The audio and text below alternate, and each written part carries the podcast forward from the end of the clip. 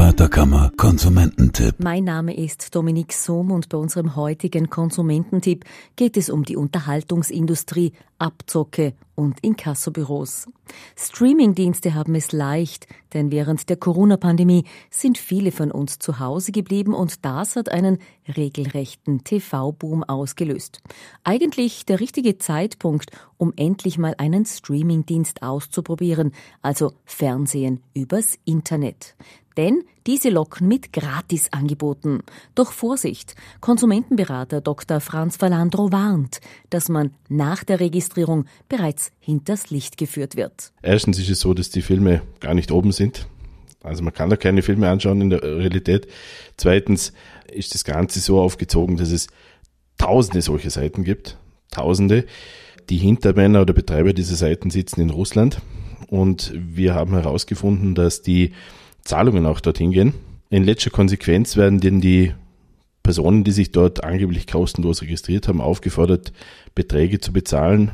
Die bewegen sich zwischen 300 und 500 Euro.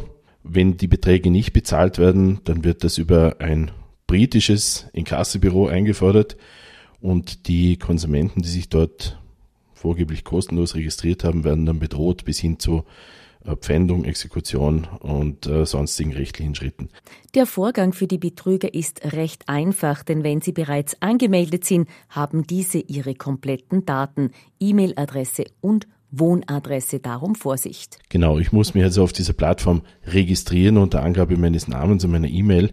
Es soll vorgeblich kostenlos sein, aber einige Tage später kommt dann eine E-Mail, da steht dann drin, Sie haben sich registriert, die kostenlose Probephase ist abgelaufen und jetzt müssen sie eben diesen Betrag bezahlen. Das ist eine Abzockmethode, die es schon seit Jahren gibt, die jetzt aber durch diese Corona-Krise eben noch einmal mehr Einfluss bekommen hat, wo viel mehr Fälle auch auftreten und wir haben das praktisch täglich auf dem Tisch, diese Fälle. Ja. Diese Plattformen verstoßen gegen zahlreiche Rechtsbestimmungen. Wer dennoch auf die Zahlung hereingefallen ist, muss sofort bei der Polizei Anzeige erstatten. Doch bevor es soweit kommt, informiert Dr. Valandro eindringlich.